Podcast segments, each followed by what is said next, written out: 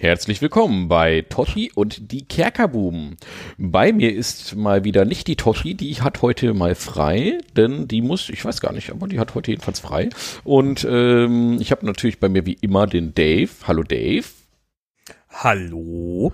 Und außerdem habe ich bei mir nicht wie immer, sondern ausnahmsweise mal heute den Tommy. Hallo Tommy. Hey, freut mich mega hier zu sein und ja, hallo. Ja, hi, wir freuen uns auch mega, dass das geklappt hat. Tommy kennt ihr vielleicht oder höchstwahrscheinlich, weil wir ihn auch schon ein paar Mal empfohlen haben hier im Podcast, äh, von seinem YouTube-Kanal Tommys Taverne. Ähm, ich weiß gar nicht, ob Tommy noch auf anderen Kanälen oder auf anderen äh, Netzen und Links unterwegs ist, aber das kann Tommy uns bestimmt jetzt auch gleich mal selber erzählen. Ja, gut, dann möchte ich erstmal alle WürfelkerkermeisterInnen da draußen mhm. begrüßen mhm. und sagen Hallo. Mein Name ist Tommy, halt von Tommys Taverne, so wie es gerade schon richtig gesagt worden ist. ich habe tatsächlich mich komplett dafür entschieden, eigentlich nur noch auf YouTube zu machen. Das heißt, ihr findet mich auf YouTube auch unter den Namen. Äh, aber auch, wenn ihr, keine Ahnung, lustige, nachdenkliche oder generelle Alltag-Tweets von mir lesen wollt, dann findet ihr mich auch dort unter dem Handle Tommys Taverne. Und ich besitze zwar auch einen Instagram, aber den benutze ich eigentlich so gut wie gar nicht. Aber hey, falls ihr da mal reinschauen wollt und Bilder von meinen Katzen sehen wollt oder welche Comics ich gekauft habe, dann geht das da klar. Genau, das sind eigentlich so meine größten, größten Social Media Sachen. Äh, ich habe einen Discord, meistens halt für die Leute, die so in meiner Community sind und so, äh, wo ganz liebe, ganz tolle Menschen unterwegs sind, die sich äh, auch in vielen Fragen rund um TTRPGs immer gegenseitig sehr, sehr unterstützen und irgendwie finde ich das fantastisch. Aber das ist ja generell etwas, was wir so in der D&D oder Pen and Paper Community teilen. Das finde ich echt super schön. Ja, und das mit Instagram sind unsere Kerkerlinge oder Kerkis oder wie auch immer wir sie jetzt aktuell gerade nennen, sind ja gewöhnt. Wir haben zwar auch theo rein theoretisch eine Instagram-Page, aber wir sind da leider auch ganz fürchterlich. Äh, was es gibt sie. Die, es gibt sie. Wir sind ganz fürchterlich, was die Pflege dieser äh, dieses Netzwerks angeht, weil wir das einfach, ich glaube, das Problem ist immer, wenn man so ein Netzwerk privat ganz selten nutzt, ich nutze es wirklich nahezu gar nicht, dann liegt es halt auch nicht so nahe, dass man da dann auch seinen Channel irgendwie regelmäßig ja. äh, in Schuss hält ich bin mehr so der Texttyp und nicht so der Bildtyp. Und deswegen ist Instagram für mich einfach nicht gut nutzbar. ja, ja, ich habe für mich irgendwann mal entschieden, dass ich, weil ich hatte eine, äh, ich habe eine lange Zeit halt auch TikTok äh, mit benutzt, äh, weil ich auch früher viel auf TikTok gemacht habe. Ich habe ja auch früher viel auf YouTube gemacht und so weiter. Aber ähm, ja, als ich dann angefangen habe, wirklich diesen Pen and Paper Kanal, diesen D&D Kanal zu machen, also Tommy's Taverne, habe ich gesagt, ich will eigentlich nicht mehr nur die ganze Zeit Sachen spiegeln. Also Sachen, die ich auf meinem TikTok-Kanal mache, dann einfach zu spiegeln auf YouTube, hat sich für mich irgendwann mal extrem falsch angefühlt, obwohl ich weiß, dass es die richtige Social-Media-Strategie ist, die dahinter steht. Aber ich wollte es dann halt einfach nicht mehr machen und dann habe ich gesagt, okay, das Richtige wäre jetzt eigentlich, mir unterschiedliche Sachen zu überlegen für die verschiedenen Formate und die dann wirklich so aufzubereiten. Aber das würde bedeuten, dass ich dann täglich im Prinzip zwei Kurzvideos machen müsste, nur damit es auf zwei verschiedenen Plattformen was anderes gibt. Und dann habe ich gesagt, alles klar, nein, ich konzentriere mich auf eine Sache und mache nicht alles, weil das macht für mich irgendwie keinen Sinn. Nee, macht, finde ich auch total logisch, weil ähm, so hast du die Energie, das eine richtig gut zu machen. Und übrigens, der Kanal ist super möchte ich nochmal. Oh, vielen lieben Dank. ähm, ja, ja, so hast du nämlich, äh, je, je, mehr du diese Energie splitten musst, desto höher ist die Chance, dass das halt nicht mehr so geil wird am Ende. Ne? Und das ist, ja, da dass muss man den Spaß auch verliert, ne? So, ja, dass dann das einfach noch eh Arbeit das. ist und so. Ne? Ja. Das ist ja einfach, es soll ja Spaß machen. Man macht, wir machen das ja hier, glaube ich, alle nicht, weil wir machen das ja hier nicht, weil wir äh, reich und berühmt werden wollen. Ich glaube, das ist abgeschrieben, wenn wir uns mit einem D&D-Nischen-Thema hier irgendwie hinsetzen, sondern das soll uns ja in erster Linie Spaß machen. Wir machen das um unsere eigenen, also wir jedenfalls, machen das um unseren eigenen D&D-Horizont auch immer so ein bisschen zu erweitern, weil man sich durch so ein Podcast-Projekt zum Beispiel auch manchmal so ein bisschen zwingt, äh, sich mit Themen auseinanderzusetzen, mit, auf die man vorher vielleicht auch gar nicht gekommen wäre und sich tiefergehend mit einigen Aspekten zu beschäftigen. Und das ist auch immer so ein ganz toller äh, äh ja, Aspekt, der dann bei so einem Podcast und ich glaube auch bei dir bei so einem YouTube-Kanal einfach mit rumkommt, weil man äh, sonst wahrscheinlich nicht so tief in einigen Themen einsteigen würde. Genau, ich komme ja schon seit Ewigkeiten eigentlich aus der Content Creation Szene und tatsächlich ist einfach D&D so ein Vehikel für mich geworden, dass ich das halt weiter ausleben kann und ja, es macht super viel Spaß und genauso wie euer ziemlich großartiger Podcast ist es einfach so ein Vehikel für andere Themen. Ja, danke sehr. Das äh, haben wir natürlich jetzt auch genutzt, dieses Vehikel, um dich hier mal reinzuholen, weil wir heute über ein bestimmtes Thema sprechen wollen, das wir aber noch nicht ansprechen, denn Dave möchte noch was an. Äh ja, genau, genau, weil ähm, äh, ich hätte es fast vergessen, aber ich muss es, ich will es nochmal aufgreifen, weil ich habe es ja auch versprochen. Unter unserer Zwergenfolge haben wir einen ganz fantastischen Kommentar gehabt von The Nalor the Troll. Der hat uns ein paar, wir haben ja in der Zwergenfolge gesagt, ja, Zwerge werden oft sehr ähnlich dargestellt und so weiter. Und er hat uns aber auch so ein paar alternative Darstellungen runterkommentiert mit ganz vielen Links. Also da lohnt es sich mal in die Kommentare zu schauen, wenn mal jemand eine andere Idee von Zwergen haben will. Er schreibt zum Beispiel, dass man so, dass es zum Beispiel in Anführungszeichen schon mal sowas echte, sowas wie echte Zwerge gegeben hat, nämlich im süddeutschen und Schweizer Kulturraum. Ähm, die nannte man die Venediger Männchen und das waren ähm, ja eher kleinwüchsige Menschen, die aber im Auftrag von Muranus Kobalt, Missmut, äh, Wismut und Managan gesammelt haben. Also die gab es wohl wirklich und daraus kann man eben auch andere, kann man eben auch ein andere ähm, einen anderen Zwergenarchetyp ableiten, nämlich vielleicht eher so in Richtung Kunsthandwerker und Glaser und sowas. Ne? Und er, es ist ein ganz langer Kommentar geworden, ganz fantastisch. Ähm, ne? Also schaut da mal rein, er hat das auch alles schön mit Links belegt und Quellen. Da kann man sich auf jeden Fall Inspiration holen, wenn man mal ein bisschen andere Zwerge machen möchte und nicht immer den gleichen griesgrämigen, Muradin verehr verehrenden, naja gut, ich lasse es jetzt mit, den, mit dem Adjektiv aufzählen. Ja, das, ne? das, das, kann ja ewig dauern. Kann ewig dauern. Ne? Also schaut mal in den Kommentar, das ist wirklich ein super Kommentar, danke dafür. Ich habe lustigerweise passend was dazu. ja, ja, sag, ja, dann sag, sag bitte, hau raus. Also, ich finde das so komisch. Ich, ich habe die Podcast-Folge nicht gehört, ich werde sie danach mal anhören. Aber ungelogen seit einigen, seit zwei Wochen mindestens liegt ein YouTube-Video bei mir in der I Need to Watch This Liste. Und zwar ist das von Monster Garden. Ich weiß nicht, ob er das auch aufgeführt hat. Und das Video dreht sich komplett um I Redesigned Dwarfs. So heißt das Video. Mhm. Äh, keine Ahnung. Also, wenn euch das Thema interessiert, ich glaube, das ist dann genau die Sache, die man sich mal anschauen sollte. Also für die, für die interessierten Hörer werde ich genau das jetzt auch mal hier verlinken, weil ich mache mal hier. Oh, Moment. Das werde ich auf jeden Fall unter der Folge mal verlinken und oh, wir werden uns das auch nochmal anschauen. Ja. ja also wie, ähm, ich wollte das schon die ganze Zeit gucken und jetzt kommt gerade wieder dieses Thema auf und ich war nur so, Sekunde, dieses Video. ich kenne das selber, ja. ey. äh, ja, aber bevor wir jetzt zum Thema kommen, äh, Tommy, wollte ich aber doch noch mal kurz ein bisschen, wenn wir dich doch schon mal hier haben, äh, über deine D&D Vita erfragen, weil ne, wir haben ja hier in unserem Podcast ja schon lang und breit über unsere D&D Origin Story geredet. Wie sieht's denn bei dir aus? Wie bist du denn zu diesem Hobby gekommen und seit wann betreibst du das und äh, wie oft spielst du? Wie sieht's bei dir aus mit D&D? Also so richtig spielen und betreiben tue ich es tatsächlich erst seit zwei Jahren. Und jetzt, bevor Steine geschmissen werden, mit wegen, ja, der ist ein Noob, der hat nicht angefangen mit D&D 1. äh, so nee, so. Wir, wir auch gut. nicht. ich glaube, die wenigsten, die noch jung genug sind, um sowas im Internet zu machen, ähm, haben mit D&D 1 angefangen. Oder Advanced D&D.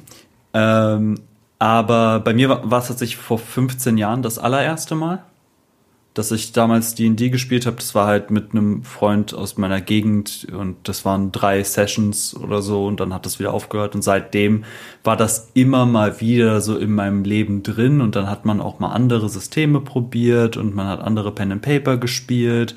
Und dann hatte ich vor, lass mich nicht lügen, vor fünf Jahren hatte ich dann auf einmal mehrere Gruppen am Laufen. Keine davon, also keine Kampagne davon habe ich wirklich zu Ende gespielt ähm, eine war so eine, so eine, ja, One-Shot Jugendkriminal-Detective-Bande, das war irgendwie ganz cool. Ähm, aber ja, irgendwie hat sich das dann immer so verlaufen und jetzt vor anderthalb Jahren, vor zwei Jahren, habe ich zusammen mit meiner Freundin, zwei weiteren Freunden und einem sehr, sehr guten Freund von mir, der dann die Amt hat, äh, eine Kampagne angefangen. Dadurch ist so meine ganze Liebe für D&D und generell für diese für Pen and Paper einfach wieder entfacht und das ist endlich nach ja, mittlerweile 15 Jahren, weil wie gesagt, vor 15 Jahren habe ich das erste Mal gespielt, ist das die erste Kampagne gewesen, die ich dann auch wirklich zu Ende gespielt habe. Was irgendwie schön war. Ja, beendete Kampagnen sind immer ein Traum. Äh, das passiert auch sehr selten tatsächlich bei uns. Ja, das ist doch sehr schön. Das ist ja bei uns ganz ähnlich. Ja? Also wir haben ja auch ganz lange Pausen gehabt und äh, auch eher vor 20 Jahren und dann da mal fünf Jahre gespielt und dann wieder ewig lange nicht. Und so sehen ja, glaube ich, viele Geschichten aus. Und ich glaube, für D&D 5 reichen zwei Jahre locker aus, um da drin ein Experte zu werden. Ja. So. und äh, man muss auch nicht immer ein mega perfekter Experte sein, sondern es reicht, äh, äh wobei ich bei dir davon ausgehe, dass du das nach, den, nach deinen Videos bisher habe ich das Gefühl, dass du da wahrscheinlich schon ein bisschen mehr teilweise auf dem Kasten hast, als ähm, meiner einer jedenfalls. Also ich, ich lerne, ich lerne ja auch nur Learning by Doing so ein bisschen. Also rein theoretisch ist auch so ein bisschen mein YouTube-Kanal so ein bisschen diese Idee, ich wachse, der YouTube-Kanal wächst mit mir und meine ganze D&D-Expertise oder meine Pen and Paper-Expertise wächst ja auch mit. Äh, ich habe jetzt vor auch einem Jahr dann angefangen, selbst zu DM und alle Sachen, die ich halt in dieser Runde ausprobiere, die ich mit Freunden irgendwie teste, wo ich dann merke, okay, das eine funktioniert gut, das andere funktioniert gar nicht gut. Das versuche ich dann halt eben auch auf meinem YouTube-Kanal einfach zu verarbeiten. Ja, weißt du, es gibt ja auch immer die, weißt du, wer sich dann, wer sich hinstellt und erstmal macht, YouTube, Podcast, irgendwas, da, da spielt es erstmal keine Rolle, wie viel Erfahrung jemand da schon irgendwie hat. Und äh, das ist ja bei dir auch kein, ähm, wir gucken uns jetzt mal äh, die Details von den Regeln an, Format, ja, so, Exakt. wo dann dis diskutiert wird darüber, ob, ob äh, die Regel auf 100, äh, Seite 123 nicht auch so oder anders ausgelegt werden könnte, sondern bei dir ist das ja viel Meta. Also ich finde das super, genau so äh, finde ich das sehr schön. Ja, mal abgesehen Und, davon, dass sich das auch wirklich keiner angucken würde, wenn man, wenn man das machen würde. Oh, ähm, oh, oh, jetzt, jetzt, jetzt loggen sich alle aus, Marcel, bei uns. Ja, da, also wer da ein Problem mit hat, ja, auf, Wieder auf Wiedersehen. Ja, Ein Rollenspiel, Rollenspiel ist ja nur, ist ja nur zu einem Teil Regeln. Und der größte Teil genau. ist ja, was wir daraus machen und welche Fantasie und mit welchen Mitteln und welche Strategien wir nutzen, um bestimmte Ideen an den Spieltisch zu bringen und so weiter. Und das, das ist, das hat, das ist alles, dieser Regelanteil, das sind zehn Prozent oder so. Der Rest ist das, was wir machen und deswegen, ja. Ja, und ähm, was andere D&D-Spieler auf der Welt so gemacht haben. Wenn man sich die Box-Office-Zahlen vom aktuellen D&D-Film so anschaut, sind nicht genug davon ins Kino gegangen. Und äh, genau das ist auch so ein bisschen der Aufhänger, der eigentliche Grund, warum wir uns Tommy hier in diese Folge geholt haben. Ähm, wir wollten sowieso schon länger mit Tommy mal eine Folge machen, aber jetzt hat er ein, ein Video rausgehauen und da geht's um den, ja, um den, um den D&D-Film und seine ja, um die sogenannten Box-Office-Zahlen. Vielleicht ähm, mag uns gleich mal jemand erklären, was eigentlich dieses Box-Office bedeutet, was das eigentlich genau für eine, für, für eine Relevanz hat. Und die sind wohl, so wie es aussieht, nicht sonderlich äh, gut. Und darum, Tommy, magst du uns vielleicht mal so ganz grob äh, erläutern, was ist eigentlich passiert? Wieso sind diese Zahlen nicht so gut und was bedeutet das eigentlich überhaupt? Man muss das auch immer alles so ein bisschen in Perspektive setzen, weil also rein fachmännisch gesprochen ist der Film gefloppt. Obwohl das, wenn man sich jetzt nur so gerade die Zahlen anguckt, erstmal nicht so aussieht. Aber ich fange erstmal von vorne an. Was ist eigentlich ein Box Office? Box Office ist ganz blöd gesagt, wie viel Geld hat der Film an den Kinokassen gemacht? Also wie viele Leute sind hingegangen und haben gesagt, ich hätte gerne einmal äh, Dungeons Dragons Ehre unter Dieben äh, Mitte, Reihe Mitte, Sitzplatz Mitte und genau, äh, wie sind die Einspielergebnisse? Genau, wie sind die Einspielergebnisse? Also ein richtiger harter Flop ist einfach, wenn der Film sein Produktionsbudget nicht eingespielt hat. Das ist hier gar nicht der Fall. Also Dungeons Dragons hat 150 Millionen Dollar gekostet in der Produktion um das mal so ein bisschen zu vergleichen, damit, damit man auch einfach merkt, dass einfach gewisse äh, Filme auch andere Ansätze haben oder andere Bedürfnisse sozusagen. Ähm, der Super Mario-Film, der Animationsfilm, der fast zur selben Zeit gestartet ist, hat 100 Millionen Dollar gekostet, also schon mal 50 Millionen weniger. Und äh, weiß jetzt nicht, was gibt's denn so Gutes, was man jetzt gerade noch mal vergleichen könnte. Der Flash Film, der jetzt rauskommt. Warte mal. Production Budget. Ich ich habe ich hab nicht immer alle Zahlen im Kopf. Ja, ach, also äh, das haben wir jetzt aber erwartet. Ja. Der Flash-Film hat 220 Millionen gekostet.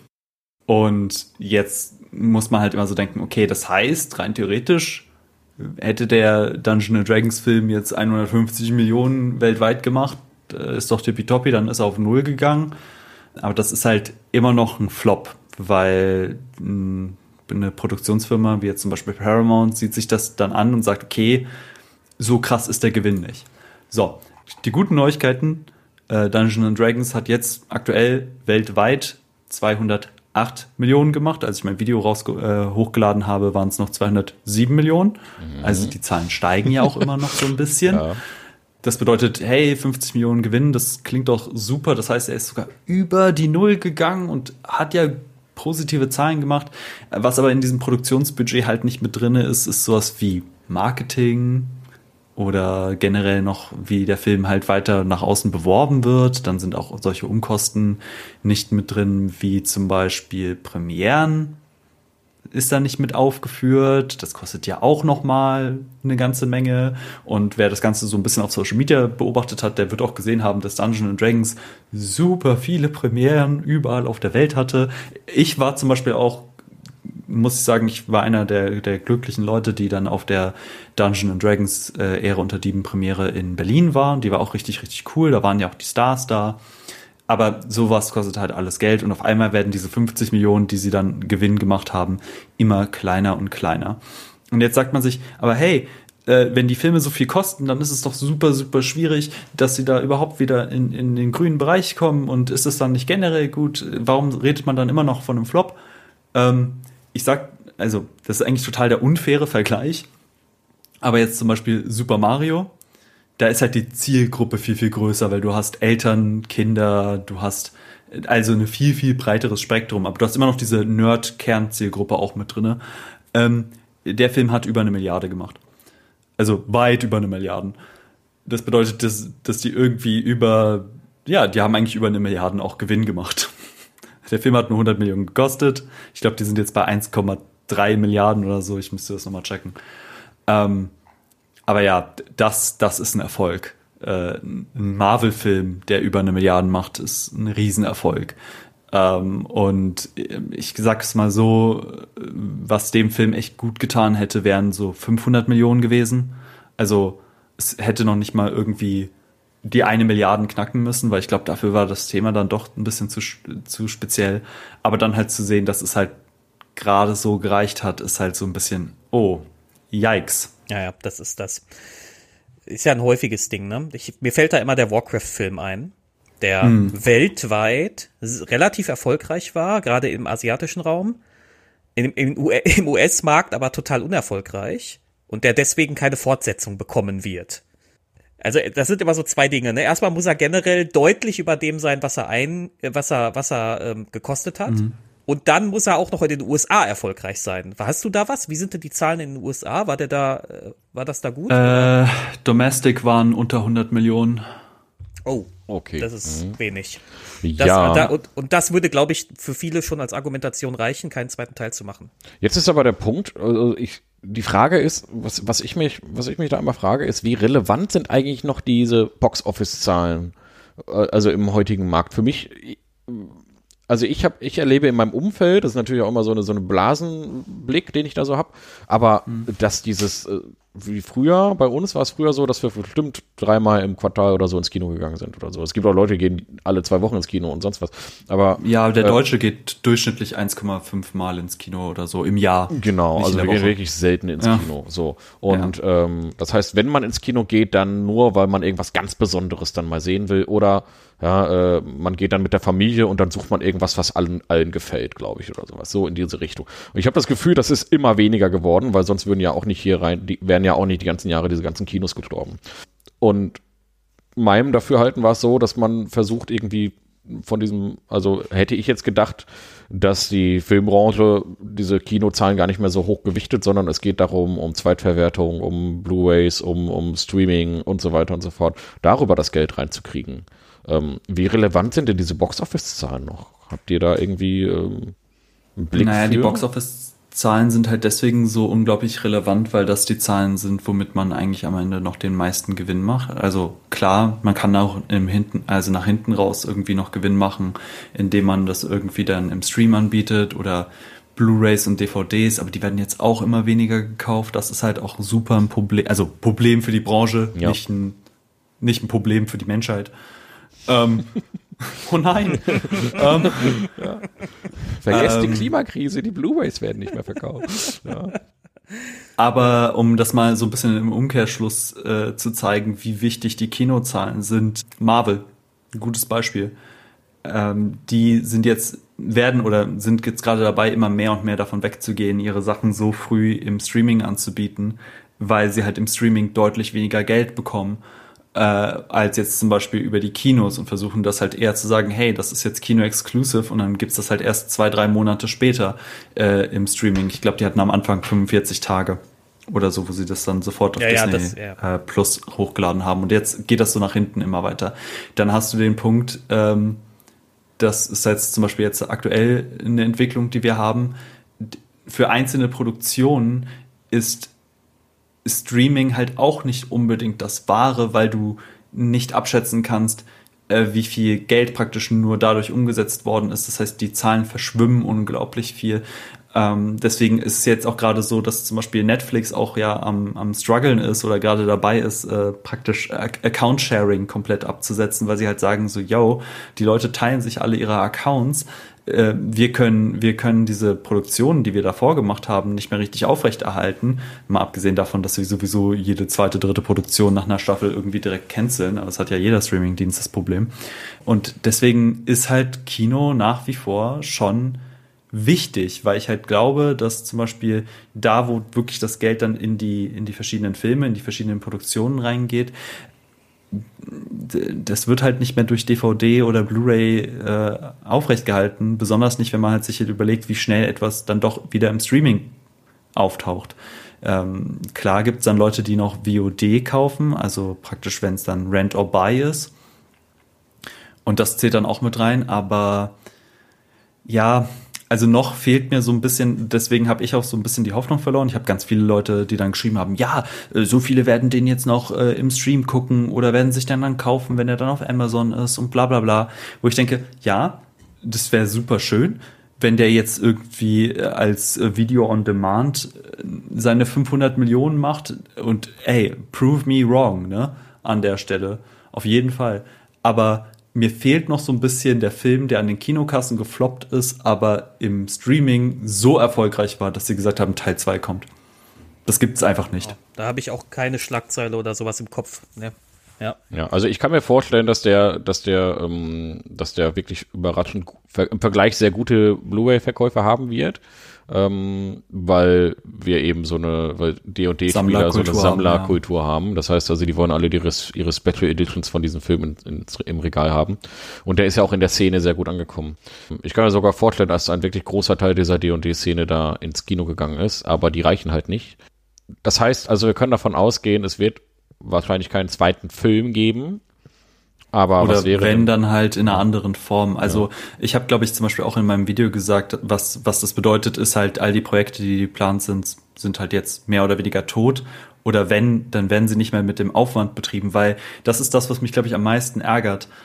Ich war so überrascht davon, wie viel praktische Effekte in diesem Film drinne steckt, wie viel Setdesign in diesem Film drinne ja. steckt, ja. wie viel Kostümdesign in diesem Film drinne steckt. Und ich denke mir so, ja, die werden dann halt sagen, ja, pff, können wir das auch mit 75 Millionen machen? Ja. Oh, und, dann heißt es nein. Ja, ja, dann heißt es entweder nein oder äh, heißt es entweder nein oder du oder du bekommst dann äh, die moderne Variante der damaligen DVD-Produktionen von den ja, ich glaube, ich glaube, das gibt's heute nicht mehr. Also äh, nee, diese, aber das gibt, dann ja. gibt es so ein, da gibt es so ein Streaming-Film mit niedrigem Budget, der dann auch entsprechend schlecht. Äh, Sie machen einfach äh, jetzt ein HD-Remaster von dem alten Film, Dave. Hey, ich würde den Ja, gucken. ich- Ich, mag den echt gerne. Ich mag, wir haben ja auch einen mag- ja, Podcast wir- dazu aufgenommen wir- und auf ja. eine gewisse Weise mögen wir den auch. Wir mögen so den eine auch, aber, aber, aber der ist objektiv halt kein guter Film. Aber, aber, aber ich mag den auch. Ich gucke den auch immer mal wieder, so, weiß ich nicht, so einmal im Jahr oder so, weil er einfach auf seine eigene Art total unterhaltsam und auch ein, ich finde, der hat sogar einen gewissen Charme, der Film. Aber, ja, ich ähm, nur das letzte Drittel fuckt halt ab, aber das ist eine andere Geschichte.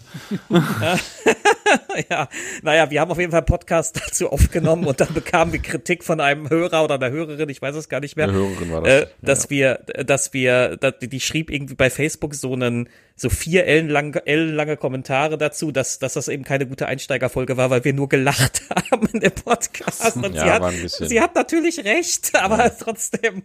War ein bisschen albern, der Aber es ist ja nicht eure Schuld, dass sie mit der Folge startet. Das ist die Ja. Schuld von niemandem. Eben, und wir Ja. können ja nichts dafür, dass der Film so ist. Ja, was sollen wir machen? Wir sind ausgeliefert dieser, dieser Filmsituation. Aber äh, lass uns noch mal, lass uns noch mal zurück zum aktuellen Kinofilm kommen. Ja. Ähm, was, was glaubt ihr, wird dann eine Serie kommen? Also ich, ja, eventuell dann eher so, dass man dann sagt, okay, Film, Kino hat vielleicht nicht so gut geklappt. Aber äh, Vox Machina zum Beispiel ist ja ein Mega-Erfolg ähm, auf Prime und so. Äh, das heißt also, die D&D-Fans sind ja vielleicht empfänglicher für Serien. Also kann es sein, dass da vielleicht dann versucht wird, das in eine Serie zu verwursten? Ich hoffe halt wirklich, dass sie schlau sind, weil ich weiß, dass halt alles geplant war. Also Sequel war geplant, Serie war geplant, Animationsserie war geplant. Jetzt gerade haben sie dieses 24 Stunden D&D-Streaming-Ding, was ich nicht verstehe, äh, wo sie ja auch die 80s-Serie zeigen. Zu der 80s-Serie will ich gleich nochmal was sagen, weil das regt mich seit Monaten auf. Okay, Ähm, ja. Aber ja, ich hoffe halt, dass sie, dass sie noch auf den Trichter kommen und sagen, hey, let's try Game of Thrones D&D. Ich mag den Vergleich nicht, aber scheiß drauf. Ähm, ich hoffe halt nur, dass wenn sie halt sagen, okay, es soll eine Realfilmserie sein, dass sie da die richtigen Leute casten. Ich finde zum Beispiel, dass sie auch beim Casting vom Film einen grandiosen Job gemacht haben. Ja. Äh, und ich hoffe, dass sie sich das irgendwie beibehalten. Ich glaube, keiner der Leute, die jetzt da dabei waren, würden bei einer Serie mitmachen. Äh, außer vielleicht so die jungen Darsteller, also Sophia Lillis, die hat ja auch schon davor in einer Serie mitgespielt. Äh, hier dieses äh, I'm not okay with this. Ähm, ähm, Justice Smith könnte ich mir auch vorstellen in der Serie. Ich weiß nicht, ob er schon mal woanders in der Serie vorgestellt hat. Und äh, Reggie Jean Page halt eben auch. So Größen wie jetzt zum Beispiel äh, Michelle Rodriguez oder ähm, Chris Pine. Chris Pine, danke. Äh, einer der guten Chris. Ähm, oder Hugh Grant, schwierig, ähm, aber who knows. Und ich hoffe halt, dass, weil ich habe so ein bisschen das Gefühl, und das kann halt so ein schneller Trugschluss sein, wenn sie halt jetzt sagen, ah, aber guck mal, Vox Machina funktioniert richtig, richtig gut. Wir müssen das einfach nur so machen wie Vox Machina. Dann wird das schon richtig gut funktionieren. Und ich denke mir so, ja, Vox Machina funktioniert, weil es Critical Role ist. Hört, hört auf, euch was vorzumachen. Das ist genauso wie die Dragons Dogma Serie Nobody gave a shit about. Ähm, it's not the IP. Ja, it's not the IP. Die war auch nicht so gut.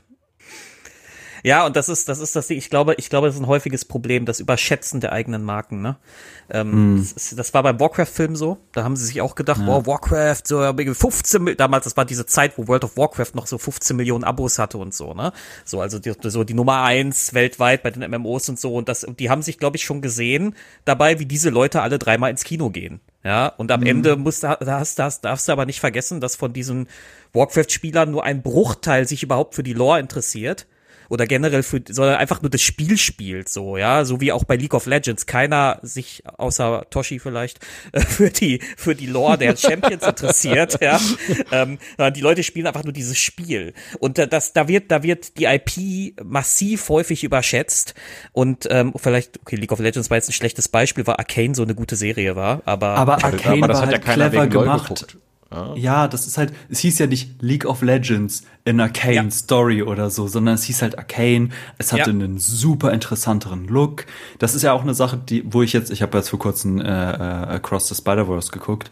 Ich bin so dankbar für diesen Film und den ersten Teil, weil er einfach gezeigt hat, yo, wenn ihr was Interessantes, Kreatives und cool äh, Aussehendes macht, dann kann das auch Leute ins Kino locken oder kann halt Zuschauer locken. Und Arcane hat ja nichts anderes gemacht Arcane sah einfach fucking interesting aus und hat dann funktioniert. Ich für, zum Beispiel Aber- hasse ja League of Legends und habe trotzdem Arcane geguckt, weil eben, wie du schon sagst, dieser Look so fantastisch war und ähm, ja, weil ich nach der ersten Folge dann auch wirklich überzeugt davon war. Aber ich bin nicht überzeugt von League of Legends, sondern einfach davon, dass das eine gute Serie ist. Äh, da hat das einfach richtig gut funktioniert.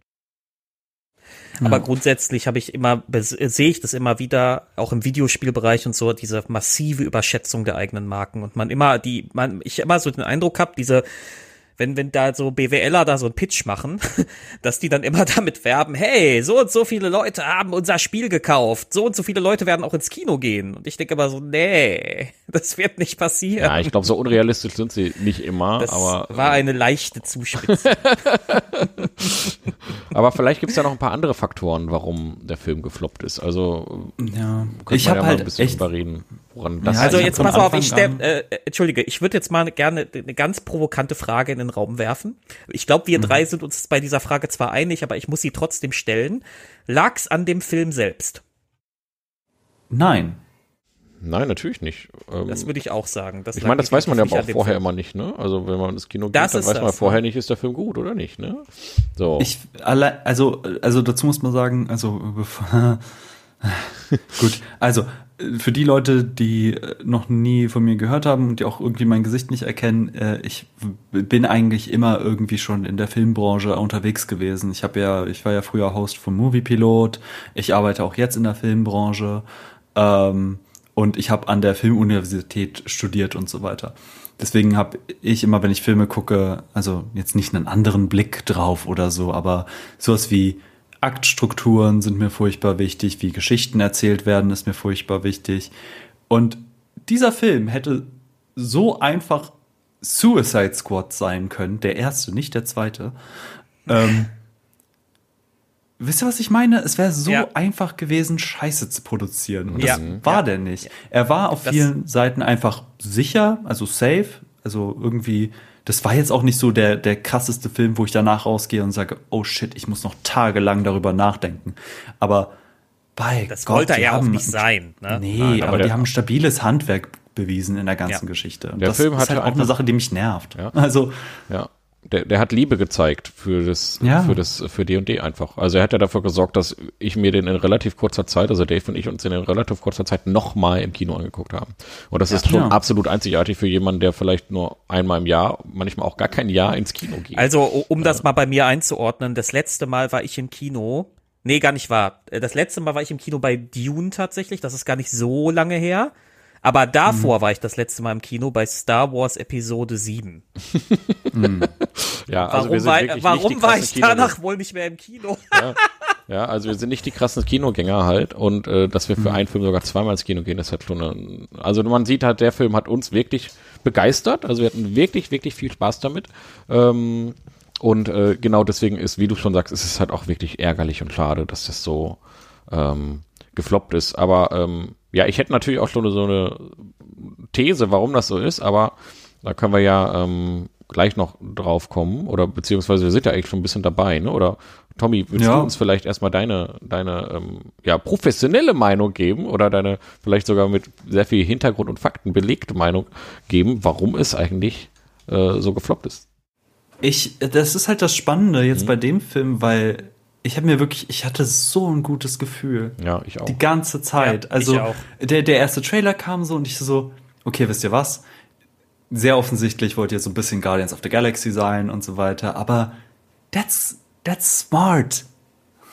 genau so muss das halt laufen. Also gebt den Leuten etwas, mit dem sie vertraut sind, in einer Welt, in der sie eben nicht vertraut sind. Weil klar hast du die ganzen D&D-Fans und die gucken sich das dann an und die sagen dann, oh, Mimic, oh, äh, ähm, Ja, ja. Displacer Beast. Ich weiß nicht, wie das Vier auf Deutsch heißt, ich hab's wieder vergessen. Täuschungsbestie. Täuschungsbestie. Ja, wir ja. sind ja immer der, oder wir hatten eine Zeit lang Wert darauf gelegt, ich glaube, das ist auch nicht mehr ganz so stabil bei uns, aber dass wir der deutsche D&D-Podcast sind, wo wir wenige Anglizismen verwenden. Aber wir verwenden Ich, auch ich spiele weniger. komplett auf Deutsch. Äh, Ich spiele meine D&D-Runden komplett auf Deutsch. Ja, wir äh, bei mir heißt es Rüstungsklasse und so weiter. Ach, Ähm, herrlich. Genau, ja. genau. aber äh, ich habe mir echt, echt gedacht, okay, äh, Trailer funktionieren irgendwie ganz gut für mich. Ähm, so die Art und Weise, wie sie es aufgebaut haben, hat es auch super gut funktioniert. Ich finde eigentlich haben sie in der Form alles richtig gemacht. Ich finde zum Beispiel auch eine Sache, die sie gemacht haben, wo ich gedacht habe, holy shit, die trauen sich ja wirklich was. Wisst ihr, wie ungewöhnlich es ist, dass man einen Film eine Woche vor dem Kinostart sehen darf? Oder einen Tag vor Kinostart? Das, ja, ist eigentlich auch so Standard, damit, damit, damit die Leute halt gar keine Zeit haben. Und jetzt kommt das Krasse. Also, ich weiß, dass die ersten Pressevorführungen Monate davor stattgefunden haben. Es gab schon Leute die in meinem Kreis, die haben den schon gesehen. Okay. Und da war ich schon so, okay, krass. Dann, was ich noch krasser fand, vor der eigentlichen Premiere haben sie 15 Tage oder 10 Tage davor, ich weiß es nicht mehr ganz, haben sie die Community-Events gemacht. Ja, da waren wir Und ja das nicht drauf. irgendwie in, genau, und nicht in, Ja. nicht in einer Stadt oder so, sondern in zwei und drei und vier und überall. Also so viele Leute konnten den Film kostenlos davor sehen. Und ich hoffe, dass das nicht der Fehler war, weil ich dachte auch, das ist eine so, so kluge Sache, weil du hast die ganzen Fans da, die freuen sich, dass sie besonders behandelt werden und die Mundpropaganda war ja auch da. Alle Leute haben davon geschwärmt, wie toll dieser Film ist. Aber Vielleicht hat das auch einfach nur gezeigt, wie fucking klein leider unsere D&D-Community ist, weil am Ende des Tages hat es dann so, ich will nicht die, die, die breite Masse sagen, aber Horst und Uschi sind dann trotzdem nicht in den Film gegangen. Ja, ich sag, ich sag mal so, der, ich, ich glaube aber, die, die, wenn wir jetzt mal zusammenrechnen, das sind ja dann vielleicht bei den ganzen Vorführungen, weiß ich nicht, drei, vier, 5.000 Leute oder so, wie die den ja von vorher Du gesehen musst aber haben. weltweit rechnen, das Ja. war ja nicht nur in Deutschland. Ja, okay. Das sind ja dann viel, Ja. viel mehr auch. Ja. Nee, und, und das Ding ist ja, ähm, das Ding ist ja so ein Film, also die breite Masse klingt immer so negativ, aber eigentlich ein Kinofilm wird immer für die breite Muss. Masse produziert. Ja. Muss, also so ein großer, ne? Wir reden ja jetzt hier Ja. nicht vom Arthouse-Kino, ne? So, Nee. sondern das ist, ne, so einer, der, der, der, der hat ja auch deshalb schon bewusst im Trailer gezeigt, welche Tonalität der anschlagen wird, nämlich wirklich so ein bisschen Guardians of the Galaxy, ähm, Schrägstrich Suicide Squad. Also das, das war so die Tonalität, ne, diese typischen, äh, wo schon klar wurde, hier müssen sich sehr unterschiedliche Leute mit sehr unterschiedlichen Motiven zusammenraufen, um irgendwas zu erreichen. Ne? Das kennt man ja schon. Ähm, und ähm, das, äh, also der wollte, natürlich wollte der die breite Masse erreichen. Daran ist auch gar nichts verwerflich so, ne? Ähm, dass die Frage, die ich mir halt stelle, ist, warum, woran hat es gelegen, dass das nicht geschafft hat? Ja. Und ne, da sind wir eigentlich doch beim Marketing, weil ich habe zwar sehr viel Marketing gesehen, aber das war halt auch hardcore nerdiges Marketing. Ich hatte so das Gefühl, das ganze Marketing war auf D&D-Fans abgestimmt. So kam mir das vor. Ja. Ja, Ja. das kann, kann sein, dass das äh, ein Faktor war. Ich, das Problem ist, dass ich vom breiten Marketing nichts mehr mitbekomme, weil ich überhaupt kein reguläres, normalsterbliches Fernsehen mehr sehe. Ich sehe ja nur noch meine Bubble. Ich weiß ja gar nicht, wie es außerhalb meiner Bubble aussieht. Ja, das finde ich immer so erschreckend, dass ich manchmal gar nichts mehr mitbekomme bei, bei so, bei vielen Dingen, weil ich halt mir meine, meine D&D, nicht nur meine D&D, aber ich habe so meine Nische gebaut, mit, wie jede, wie viele andere Nutzer ja auch, ähm, und mir werden quasi nur noch Sachen in irgendeine Timeline gespült, die mich sowieso schon interessieren. Und ob der D&D, ich weiß nicht, ob der D&D-Film große Fernsehwerbung hatte zum Beispiel, ob der äh, bei McDonalds, ob es da eine Aktion gab oder so, keine Ahnung, ob es das gab. Ja, also ob es da in diese Richtung irgendwelche Marketingaktionen gab, das bekomme ich jedenfalls nicht mehr mit. Ja, aber ich kann sagen, in der D&D-Szene war äh, äh, wusste man Bescheid, aber ich habe ja auch, wir waren ja auch, ich war ja auch lange Admin der D&D Facebook-Gruppe und was hatten wir da, seit der Film irgendwie angekündigt wurde? Vielleicht drei Threads oder sowas dazu? Ja, also einmal irgendwie zu dem ersten Teaser und dann, äh, als da so ein paar Produktionsbilder aufgetaucht sind.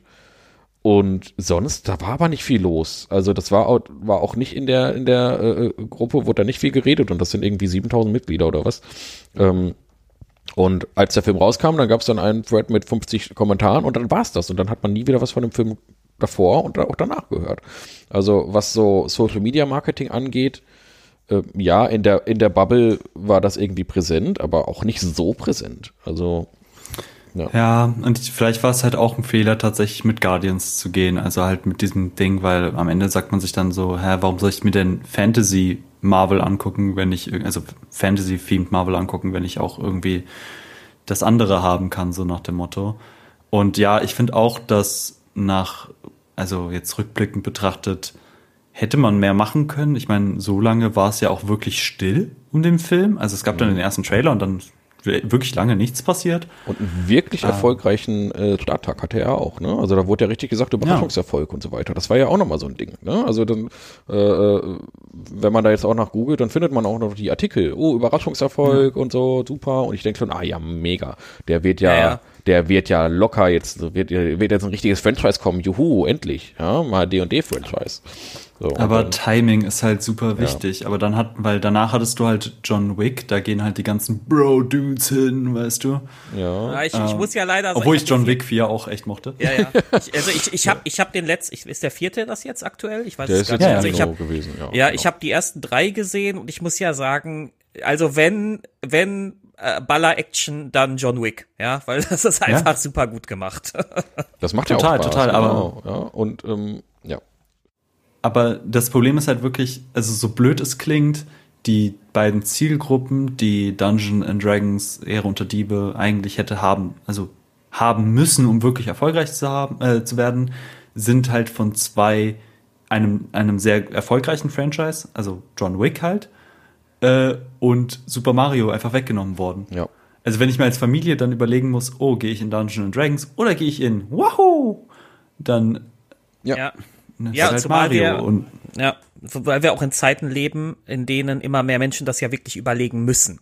Also Ja. Ja. in allen Industrieländern hast du eine Zunahme der Armut. Seit Corona, Ja. dann äh, ist, hat sich das verschärft. Jetzt verschärft sich das gerade mit, mit, den, mit den Preisschocks ähm, und der Gier-Preisspirale, wie ich sie immer nenne.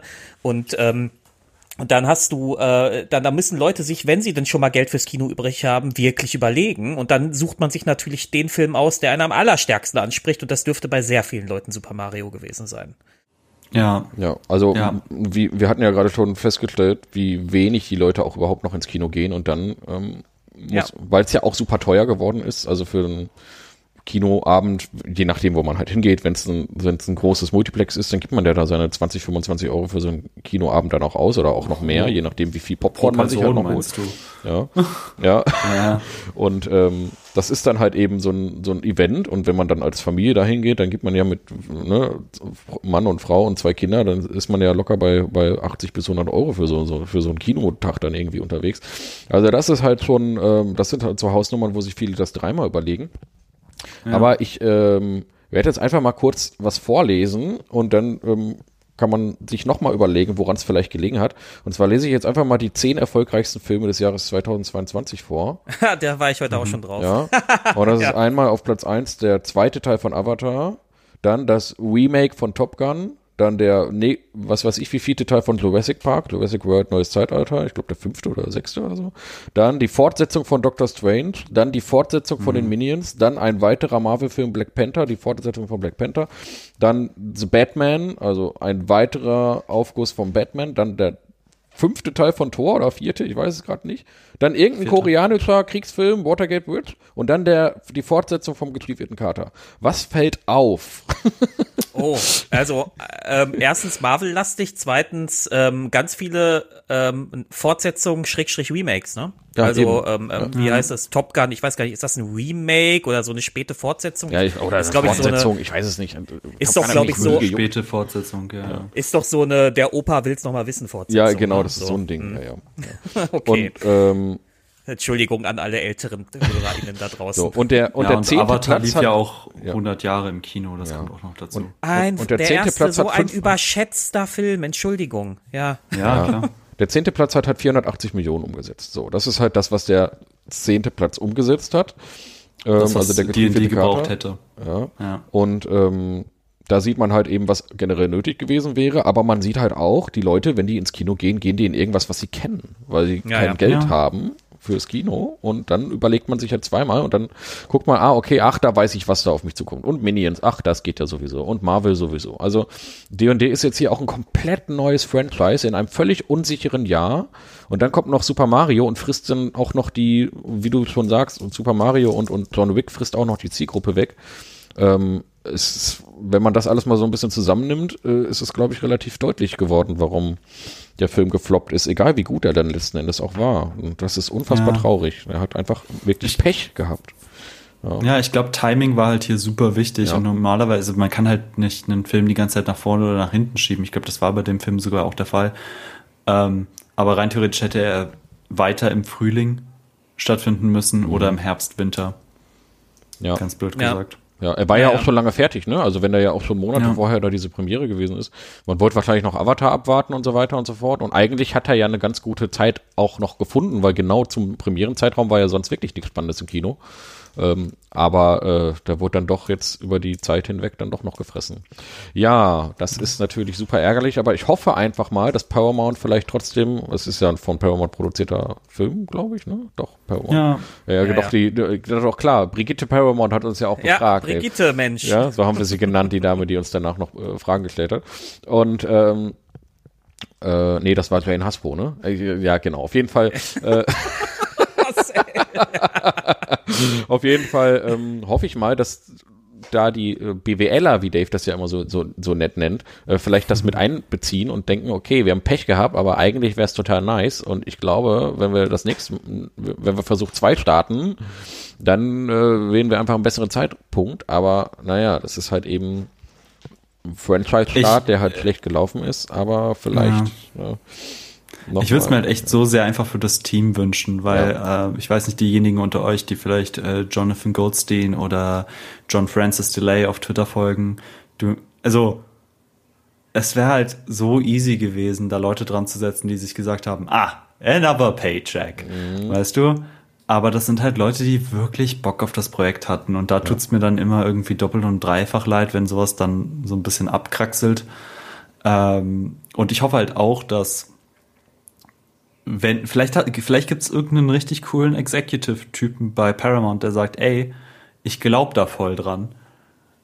Ich ja, will so, das einfach weiter durchziehen. So. Ja, so wie der Amazon-Chef mit der Expand-Serie, die sonst schon lange abgesetzt worden wäre, aber der einfach sagte, Jeff Bezos sagt, ich will aber die Serie weiter gucken und deswegen wurde die dann weitergemacht. Ja, ja so. gut, gut, aber das ist natürlich eine Ausnahmesituation, wenn der reichste Mann der Welt und der Inhaber dieses, dieser, dieser, dieser Company das äh, quasi anordnet. Ja, vielleicht mag Elon ähm, Musk ja den D&D-Film, ja? Ich, ich, hätte, ich hätte vielleicht ein, ein etwas Gehört Paramount? Elon, ach nee, nicht Alan, äh, Jeff. Diese Milliardäre sind für mich alle gleich. Nein, aber ähm, ich hätte, es, es gibt ein etwas leicht, also ein, aus der Videospielecke, ein Beispiel, das uns ich sag mal, wenn man jetzt äh, an irrationalem Optimismus festhalten möchte, das dann Hoffnung mhm. geben kann, ne? Weil ähm, wusstet ihr, dass ähm, als der als als ähm, Demon's Souls von From Software rauskam, dass das ursprünglich ein Flop war? Ja, natürlich. Und also, das und, und daraus haben sie trotzdem dann Dark Souls weiter, äh, weitergemacht. Und dann Elden Ring ja? irgendwann, ja. Und, da, und jetzt Elden Ring mit äh, das erfolgreichste Spiel, das die je gemacht haben. Wobei also, aber das ja bei Games immer so ist, oder? Also Games fangen doch immer, also es ist ja selten so, dass ein Game Studio direkt einen Hit hat, sondern das ist ja, die arbeiten sich ja alle hoch. Das ist ja ein bisschen anders ja, als bei aber, Filmen, wo es direkt ein Franchise direkt einschlagen muss. Bei Games ist es ja eher so, na gut, die drei, vier, fünf Erstlingswerke, die, an die erinnert sich keiner mehr und dann kommt irgendwann der Hit. So, ne, das ist, glaube ich, da ein bisschen was anderes. Mm, aber so ein richtiger Flop eigentlich nicht. Also es muss schon. Ja, doch, also wenn man sich mal so die Vita von, von einigen Studios anguckt, das ist da schon relativ üblich. Ja, ja bei kleinen vielleicht, aber nicht ja. bei so größeren. Also so ein, also ein Achtungserfolg muss es schon irgendwo sein. So. Und das ist, glaube ich, das, was bei Demon's Souls mit reingespielt hat. Was war ein Achtungserfolg? Das war äh, gut, als gut in der Presse abgeschnitten hatte, so seine Fans. So.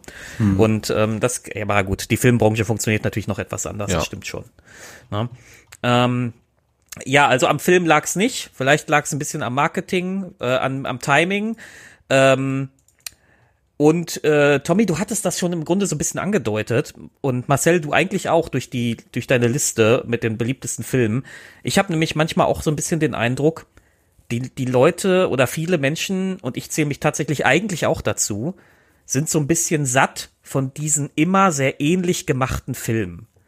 Ähm, äh, die, ja. Also viele Leute nennen das ja die Marvel-Formel. Ich sagte dann immer, nein, nein, nein, stopp, liebe Leute, das, das ist eigentlich falsch. Genau genommen ist das die Star Wars und Indiana Jones-Formel, die wir heute noch sehen. Das ist immer, immer sehr ähnlich.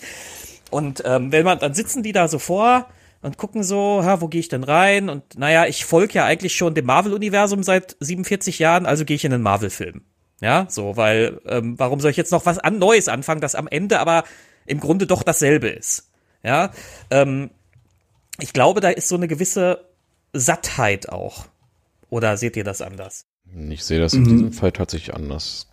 Ähm, und zwar äh, haben wir hier das erste Mal seit langem einen Fantasy-Film. Und das ist ja schon wieder was Neues gewesen, quasi. Also diese Formeln sind immer irgendwie ähnlich. Es sind immer irgendwie Actionfilme und, und die funktionieren immer alle nach einem ähnlichen Muster.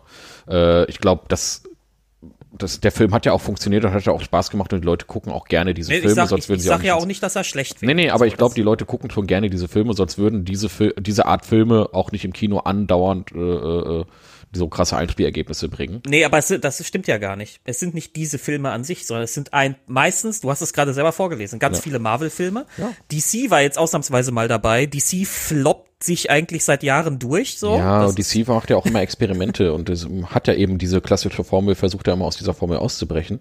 Deswegen floppen die Dinger ja auch andauernd. Und ähm, man Ja, sieht ja, selten gute Stories haben. Naja, also, also der einzige war, der richtig ausbrechen wollte, war ähm, Batman vs. Superman. Und ähm, Hm. danach war Justice League eigentlich äh, ein Marvel-Film mit einer leicht düstereren Stimmung. So, und danach Ja. haben sie, und, und Aquaman war dann schon so richtig, im Grunde konntest du ja, das von dem Aquaman klassischen Marvel-Film nicht mehr unterscheiden ja, können. Ne? Nee, ich meine nur, aber DC hat ja immer wieder mal ein bisschen Experimente probiert und so und hat ja auch viele Schwierigkeiten jahrelang, bis sie dann endlich dann quasi zur Marvel-Formel gekommen sind, wenn wir diese jetzt wieder, wenn ich das jetzt mal wieder so nennen darf. Ähm, und ich glaube, wenn diese Formel nicht funktionieren würde, dann würden wir da nicht so viele Filme von im Kino haben. Und, Naja, äh, Sh Shazam zum Beispiel gilt als recht guter Film, war, ist auch, glaube ich, vor die Wand gefahren, wenn ich mich nicht irre.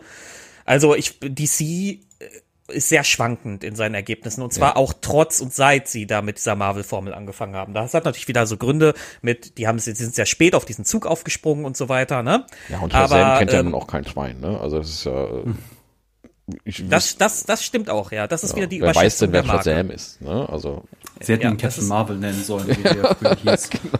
Ja, ich, das hätte wahrscheinlich, das hätte mit Sicherheit irgendwelche, irgendwelche Klagen provoziert. Mit Sicherheit. Das Ja, hätte, natürlich, das aber hätte, es wäre fu funny as fuck gewesen. Oh, und, und, aus dem, und aus dem Rechtsstreit hättest du Publicity ziehen können, ja. ja, total. Also- der Ja. Film, der von Marvel verboten werden will. ja. Ja, da waren sie dann offenbar nicht mutig genug. Also Ähm, ich glaube, sie hätten äh, beim Marketing vielleicht tatsächlich eher so ein bisschen in diese Richtung gehen sollen, dass sie damit werben, dass sie endlich mal wieder Fantasy ins Kino bringen, weil das ist Ja, oh ja. klassisch für Ja. Fantasy muss kommt wieder ins Kino. Nicht D und D, ja auch D und D geil, aber hey, wir haben endlich mal wieder hier Game of Thrones, also lange nichts mehr gesehen. Herr der Ringe auch schon lange vorbei. Jetzt geht's mal wieder hier ab mit Marvel Formel plus Fantasy und das hätte man im Marketingbereich in diese Richtung ganz ganz stark gehen müssen. Aber sie sind halt ganz stark in diese Nerd-Richtung gegangen und ich glaube, das ist äh, das ist ein ganz großer Fehler gewesen. Ich glaube auch tatsächlich, dass diese am Anfang diese eigentlich auch von mir sehr gelobte Strategie zu sagen, ja, wir machen es Marvel-like, äh, vielleicht dann doch ein bisschen nach hinten geschlagen ist, weil diese Sättigung hat sich ja, also die ist jetzt gerade so ein bisschen auf ihrem Höhepunkt. Also Across the Spider-Verse, also ich rede jetzt wirklich von MCU-Marvel-Filmen, wisst ihr? Ähm, dass da jetzt immer mehr und mehr eine Sättigung reinkommt. Ich meine, ich hatte zum Beispiel früher äh, einen TikTok-Marvel-Kanal gehabt mit über 100.000 Followern und den habe ich einfach von heute auf morgen eingestellt, weil ich so die Schnauze voll hatte, über das MCU zu reden, weil Ja. ich einfach, ich hätte kotzen können, äh, Ja. weil ich es so furchtbar fand. Ähm, und vielleicht war das ein, äh, ein Fehler, weil ich finde auch, das ist halt auch ein bisschen schade. Ich finde, die Trailer geben nicht wieder, wie der Film ist, wenn du ihn guckst. Ja. Ja. Also der, der Film so- fühlt sich ganz anders an. Ich meine, wie einfach, wie einfach wäre es gewesen, ähm, ach man, äh, von wem äh, ist der Song nochmal im Trailer? Ah, Äh, da fragst ja, da jetzt. fragst du jetzt was. Ja, weil Warte, war das? Ach, ich will wir sind ja so. Nulpen, was sowas angeht. Uns ja was Ja. zu merken. Ah, da, jetzt, jetzt bräuchten wir Toshi, die wüsste das. Totti wüsste das, To- ja. Die wird das jetzt singen. Toshi! Toshi wird das jetzt singen, genau.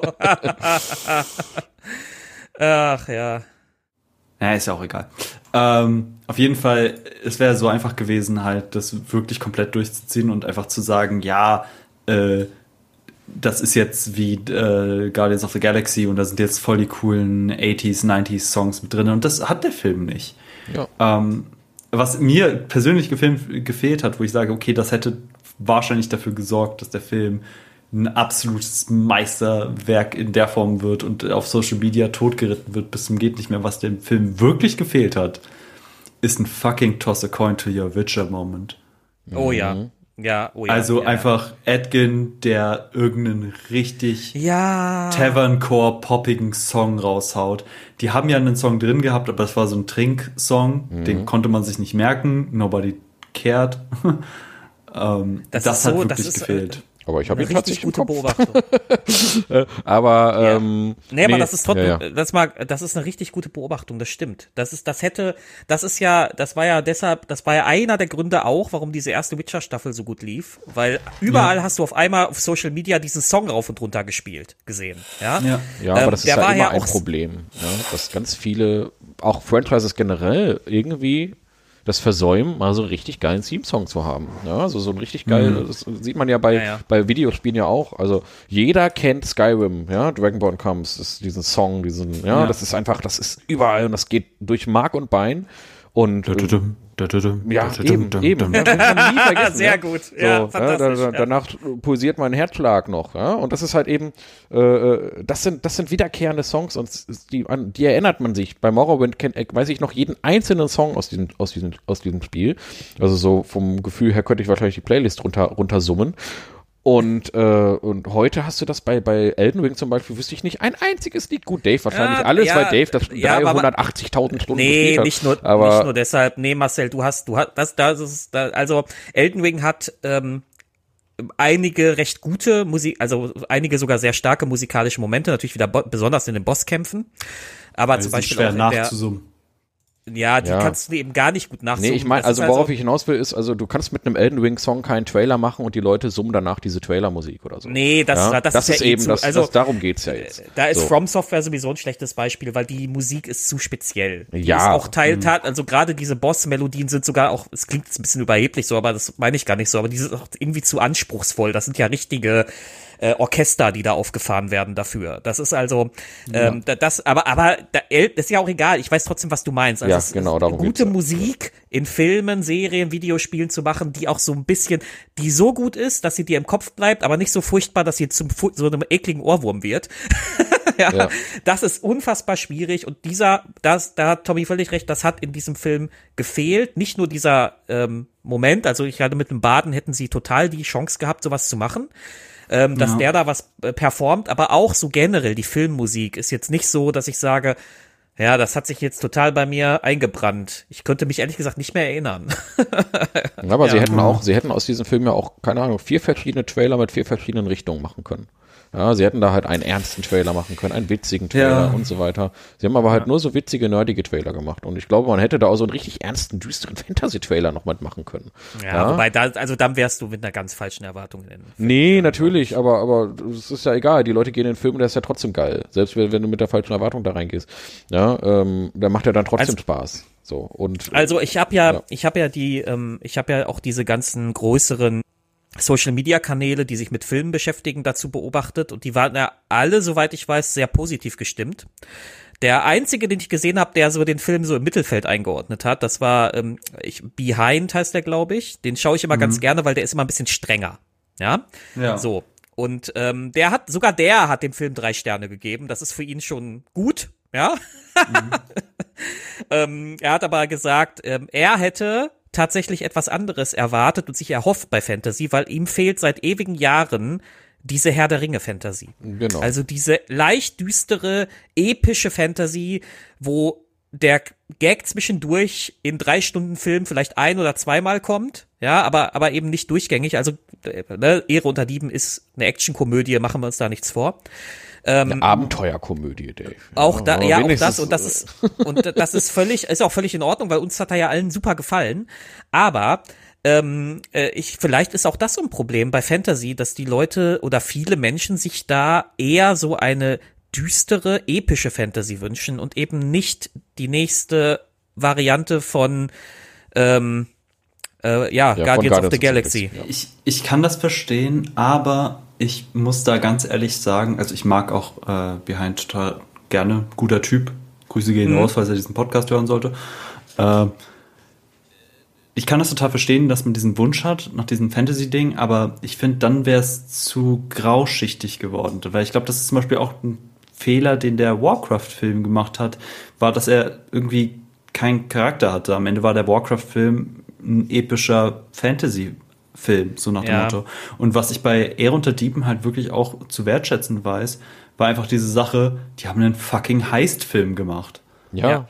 Also, Ja, ja, also das ist schon das ist- clever. Das ist zum Beispiel eine Sache, die ich total vermisse bei Marvel, dass sie Genrefilme machen. Ja. Ähm, und zum Beispiel, okay, sehr gutes Beispiel.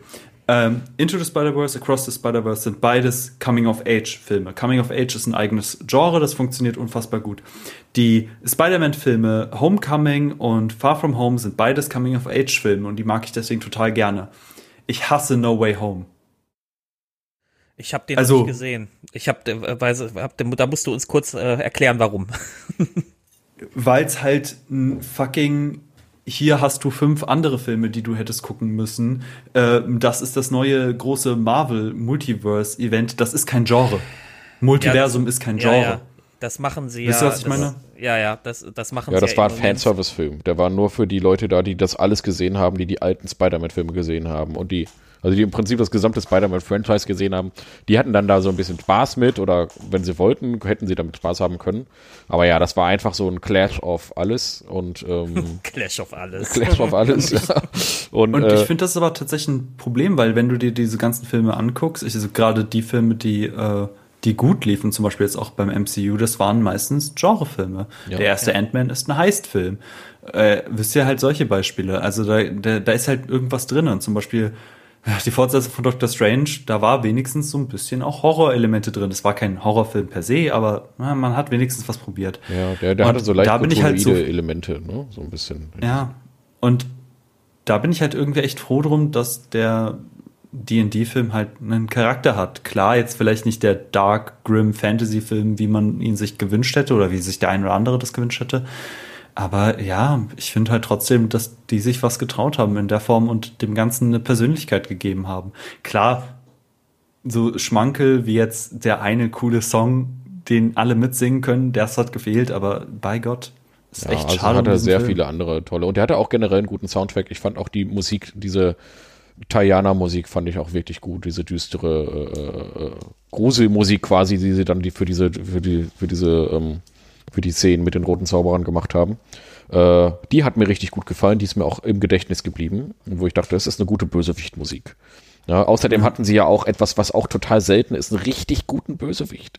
Ja, also gute Bösewichte sind ja immer, äh, sind ja immer schwer zu Sie hatten machen. zwei. Hugh, ja, zwei Bösewichte.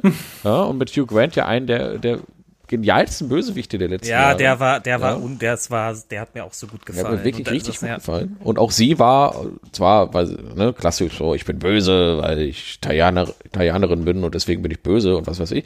Ja, ein bisschen lame, was das angeht, aber trotzdem war sie, war sie cool. Also sie hat mir trotzdem gut gefallen. Ja, also war nicht langweilig oder so, so wie, Ja.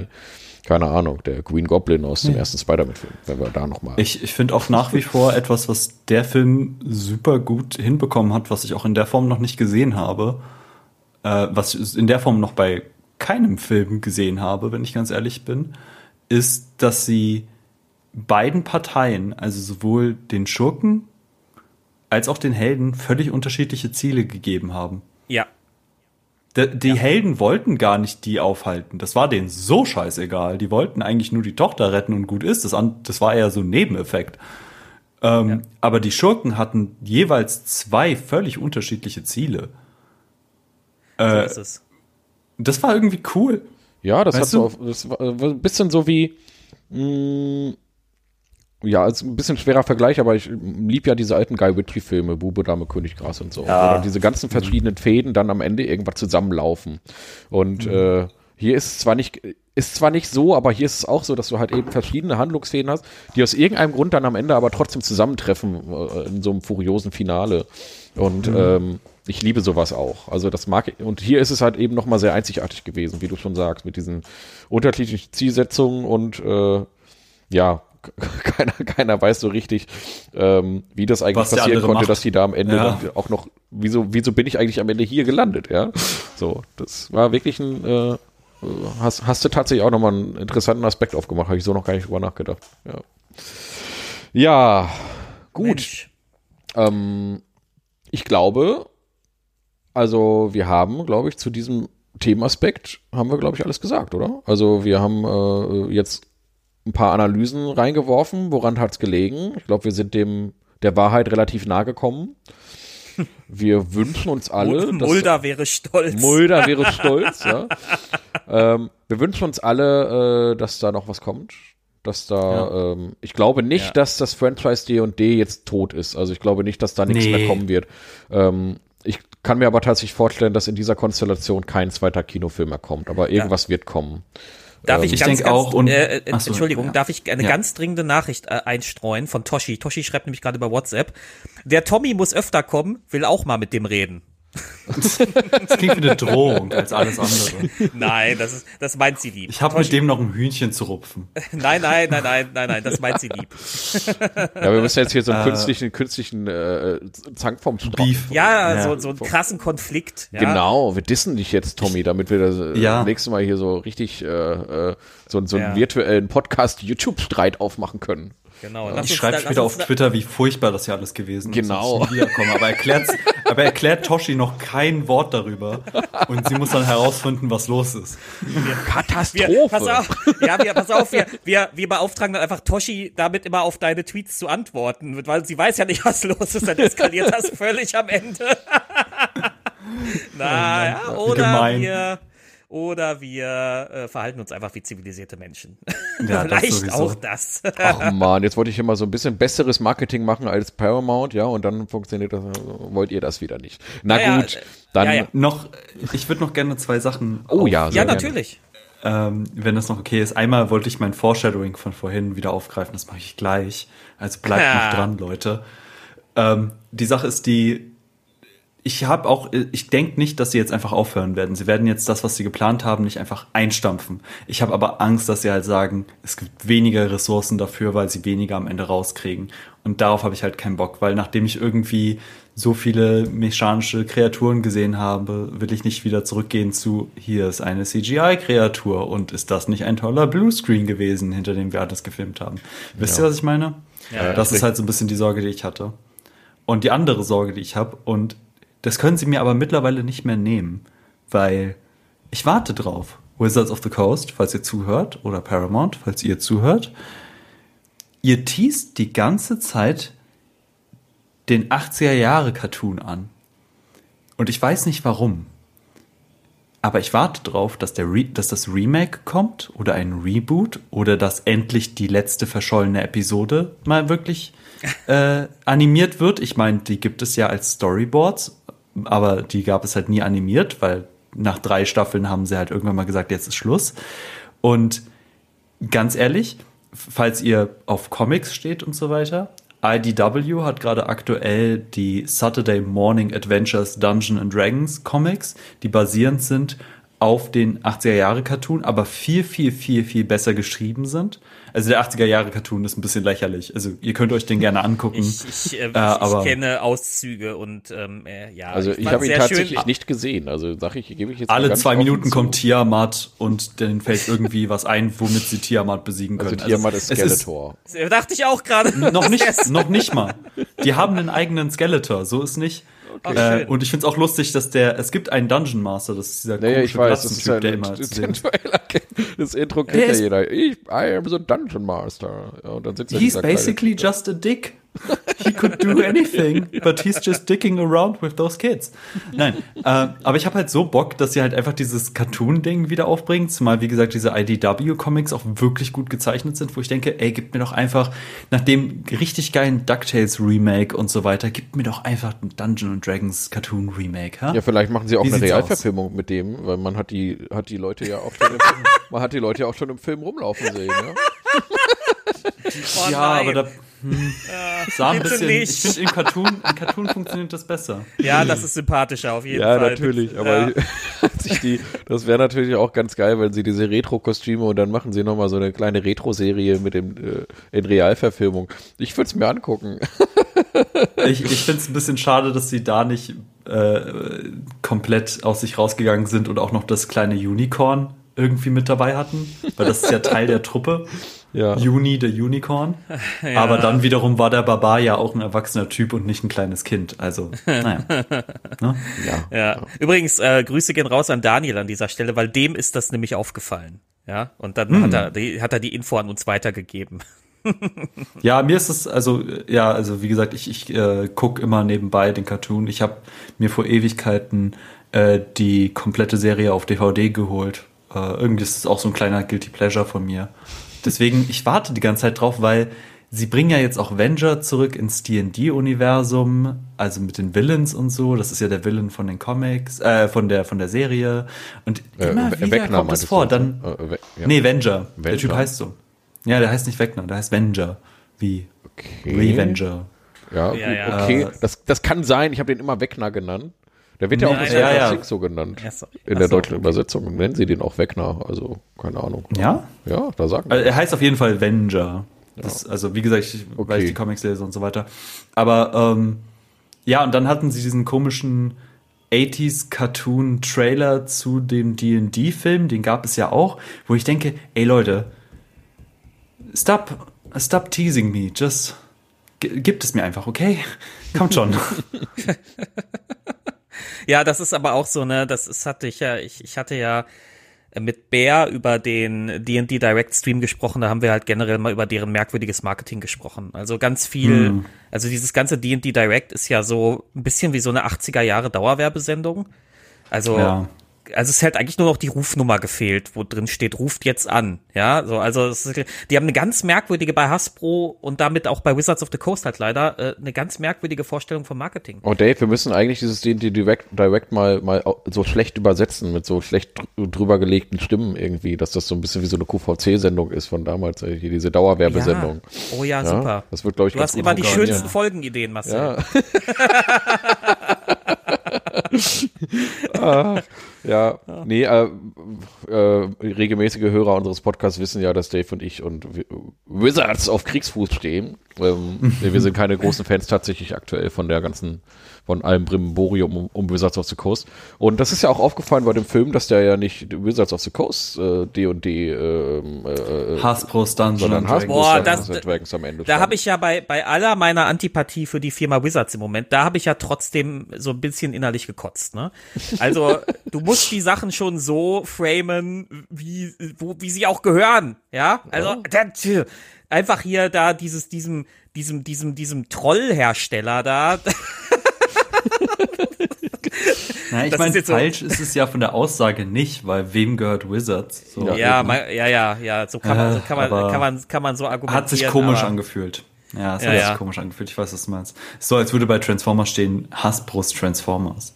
Oh, oh, Hasbro's Transformers, ja. Und du bei Hasbro hast du dann die Einhörner und die Trolle im Kopf. Ja, Mensch, gut. Aber ich würde sagen, ich weiß nicht, Tommy, hast du noch was, wo du sagst, das musst du jetzt loswerden? Nee, gib mir einfach ein Remake vom 80er Jahre Cartoon, bitte. Ja, da wenn es geht, da, ein bisschen schneller. da gehe ich total, da gehe ich total mit und äh, nicht immer nur sagen, wir machen, wir machen, sondern auch mal machen. Ja, ist übrigens mit bestimmten Übersetzungen das Gleiche, ne? Wollte ich nur mal so. Erinnere ich auch an eine ältere Folge von uns. Ach ja, das, das, das Thema habe ich ja jetzt abgeschlossen. Ich kaufe mir eh keine Wizards-Bücher mehr. Das ist ja bei mir jetzt durch. Ja, ich, das- ich, ja. äh, Kobold Press und ich, wir sind jetzt beste Freunde geworden. Ja, so, dann würde ich mal sagen, ähm, das war wirklich eine ganz, ganz tolle Folge mit dir, Tommy. Du da bist auf jeden Fall gerne wiedergesehen. Und, ich komme äh, jederzeit gerne zurück. und äh, ja, du hast ja immer wieder neues Futter für uns. Da können wir uns bestimmt noch mal wieder Themen auspicken. Ja, ich, ich hatte vielleicht überlegt, ob wir, ob wir mal irgendwie, wenn wir mal ein gutes Diskussionsthema haben, wo wir uns doch mal den Bär dazu holen oder so. Ja, ich Ach, wette, der wäre Bär jetzt auch dabei gewesen, total nachdem schon gerne. den Discord so gelunzt hat. ja Bär, Bär, ist, Bär, Bär überwacht uns immer im Discord. oh, ich, ihr lebt wieder auf. ja. Aber ihr müsst auch dazu wissen, äh, den Bären und mich äh, verbindet eine tiefe Twitter-Freundschaft, von der, glaube ich, niemand irgendwas weiß. Ja, ist, ist doch wunderbar. Ist doch wunderbar. Ja, herrlich. Ja, da müssen wir tatsächlich mal das äh, äh, hier äh, alle auf einen, alle unter einem Dach, ja. So. Oh. Ich warte, nur auf den. Tweet, wo, ich warte nur auf den Tweet, dass Bär schreibt, nur for the record, ich hasse Tommy. wir, müssen, wir müssen das jetzt züchten. Wir müssen jetzt diesen Diss-Tweet, äh, diese Diss-Tweets hier machen. Ja, das, anders funktioniert ich finde generell, die ganze D&D-Community ist einfach zu harmonisch. Da müssen wir wenigstens als Creator uns ja. gegenseitig hassen. Ja, ja. ja. Wir, wir, sind ja, glaube ich, schon die Einzigen, die so richtig auf Wizards einschlagen, habe ich immer das Gefühl, in der deutschen D&D-Community. die immer sehr wütend, die, die immer ordentlich wütend sind, was äh, die Wizards-Konzernstrategie angeht. Ähm, ja, so, ich würde sagen, ähm, bevor wir uns jetzt schon wieder äh, in die, ins nächste Thema verhaspeln, ja. ähm, beenden direkt wir, zwei Folgen aufnehmen. beenden wir diese Folge mal und ähm, dann noch mal ganz kurzer Recap zur letzten Zwischenfolge, die unsere lieben Hörer gehört haben. Ähm, das ist jetzt hier so ein bisschen äh, für uns, die wir jetzt gerade aufnehmen, noch, noch in der Zukunft. Da kommt diese Folge nämlich erst raus. Äh, und zwar ähm, haben wir ja äh, am, wahrscheinlich am 15. Juni, wenn alles klappt, eine Zwischenfolge rausgehauen zu Bin ich das Arschloch? Das heißt also, wir haben ähm, uns Reddit Posts rausgesucht, äh, die D&D-Bezug hatten und haben dann darüber geredet. Und ähm, genau dieses Folgenkonzept würden wir gerne weitermachen. Und auch hier rufe ich nochmal dazu auf, wenn euch das gefallen hat, dann sagt euch da bitte Bescheid. Und wenn ihr äh, auch Stories habt, die ihr vielleicht mal von, von, mir aus auch anonym mit uns teilen wollt, dass wir darüber reden wollen, reden können, ähm, dann könnt ihr uns das bitte auch einmal zusenden. Also entweder als Kommentar oder halt auch gerne an, als E-Mail an info@kerkermeister-podcast.de. Wir würden uns freuen äh, über äh, ja interessante, absurde oder äh, auch einfach nur spannende Geschichten aus eurem D&D-Umfeld und würden die dann vorlesen und darüber reden.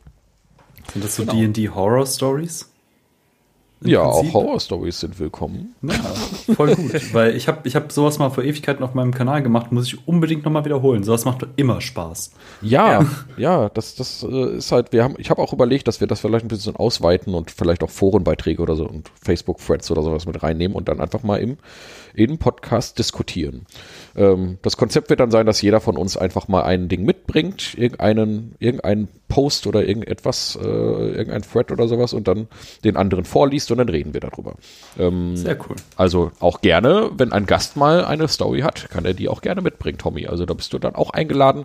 Das ist ein schönes kleines Thema, was wir immer mal zwischendurch jetzt machen wollen und hoffen, dass es der Community gefällt. So, Sehr aber cool. jetzt ähm, äh, ja, Marcel, du musst noch, ne, hier äh, Kofi und Toshis Shop und Ja, so. genau. Also, ähm, dann würde ich jetzt einmal sagen, Tommy, hast du vielleicht noch irgendein äh, Anliegen? Möchtest du uns noch irgendwas äh, für irgendetwas werben? Hast du vielleicht noch irgendein Projekt, das du gerade im Moment interessant findest, wo du darauf hinweisen möchtest? Oder ähm, ja, hast du da noch irgendwas? Ach, äh, ich plane immer mal wieder Sachen. Äh, ich bin ja jetzt auch gerade dabei, mit den Leuten von Nerd Life Balance so ein paar Podcasts aufzunehmen. Das heißt, da kommt was in der Richtung. Äh, was andere, also falls es okay ist, dass ich andere Podcasts, ansonsten Aber selbstverständlich, nee, wir, wir, wir, erwähnen dauernd andere Podcasts, also immer gerne. Okay. Ähm, das heißt, mit den Jungs äh, mache ich was. Ich bin auch gerade dabei, so meine ersten Actual Live Play Sachen äh, vorzubereiten da habe ich auch etwas, was eher so ein bisschen community-driven ist. Ich habe das schon mal in einem anderen äh, Podcast erwähnt. Ähm, ich bin gerade dabei, sowas wie D&D meets Wrestling vorzubereiten, aber auch okay, cool. äh, meine eigene Kampagne. Das heißt, da es werden spannende Dinge kommen. Äh, ich möchte auch in Zukunft äh, auch ein bisschen mehr historisch in D&D auf meinem Kanal gehen. Also ähm, ich habe Videos in der Mache, wo ich mich ein bisschen enger mit der Satanic Panic beschäftigen möchte.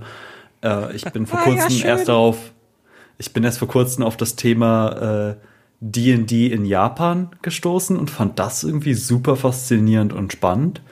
Äh, würde dazu gerne ein Video machen. Also da kommt irgendwie was und ansonsten würde ich definitiv sagen, hey, unterstützt weiter auch so großartige Leute wie hier und deswegen würde ich direkt weitergeben.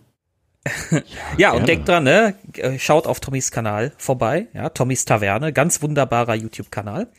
Ähm, Ja, und jetzt Marcel, jetzt erzähl uns ja, mal, jetzt will ich hier was wieder. Ne? wichtig Ja, ja, ist. ja. Also, ähm, da Totti ja nicht da ist, äh, werde ich jetzt noch mal kurz über, äh, erwähnen, dass Totti immer gerne Aufträge annimmt, wenn es um Hundehalsbänder angeht, in Makramee-Technik und äh, anderen Techniken und äh, auch einen wunderschönen Shop hat, wo sie schon eine schöne Auswahl anbietet. Auf Möpskes Knut äh, wird auch wieder wie immer hier verlinkt. Und ähm, Dave hat natürlich auch einiges an Projekten, Critical Infinity ähm, und, und andere Dinge, die wir Dave wie immer hier verlinken. Ich habe da den Überblick mittlerweile verloren, deswegen bin ich gerade ein ganz fürchterlicher Moderator, was das Nee, im angeht. Moment tatsächlich, also im Moment tatsächlich, wenn nur da, wenn dann nur Critical Infinity. Ich habe Genau. auch für andere Sachen äh, noch mit dem, also hier Kerkermeister und beziehungsweise. Koshi und die Kerkerbuben, Ja. ja, äh, Critical Infinity, dann habe ich auch nicht mehr so viel Zeit. Ähm, ich habe, wobei ein Projekt habe ich derzeit noch in der Mache. Ich weiß aber nicht, wie lange das dauern wird, deswegen mache ich dazu gerade gar keine Ankündigung. Ja, dann irgendwann wird auch noch irgendein mysteriöses äh, Projekt, nennen wir es Projekt X von Dave kommen. Und, Behaltet äh, einfach äh, Twitter, Twitter und Mastodon im Auge bei mir. Ja, genau. Äh, dann haben äh, hab ich versucht, bei Mastodon einen Kerkerbuben-Account anzulegen und habe ich hasse, hasse es, geflucht. hasse es und deswegen wird vielleicht Dave oder Totti das übernehmen. Denn Ja, ich guck mir das nachher mal an. Ja. und äh, dann würde ich mich, würden wir uns natürlich wieder herzlich freuen über ähm, ja rege Bewertungen und äh, Kommentare bei Spotify und ähm, iTunes heißt das ja gar nicht mehr, ne? Apple Podcasts und so. Ja. Oder Apple Music. Folgt, folgt uns nicht bei Instagram, das hat keinen Sinn. Das macht, man, man bringt einfach nichts, weil da machen wir nichts. Aber bei Twitter könnt ihr uns gerne folgen. Ähm, und auch bei Facebook, wenn ihr da kommentiert, dann antworten wir da selbstverständlich auch drauf. Und am ehesten freuen wir uns tatsächlich über Kommentare auf unserer Website. Und zwar auf kerkermeister-podcast.de. Und dann würde ich sagen, vielen Dank an Dave und ganz besonders vielen Dank an Tommy dafür, dass du die Zeit mitgebracht hast, mit uns ein wenig über den D&D-Film zu reden. Bis Genau, dann. vielen Dank. Und äh, euch allen äh, noch einen wunderschönen Abend, Tag oder Nacht und bleibt alle gesund. Ja, ich bedanke mich auch nochmal für die Einladung und vielleicht sehen wir uns beim nächsten Mal oder irgendwann mal. Bis dahin. Macht es gut. Ciao. Ciao.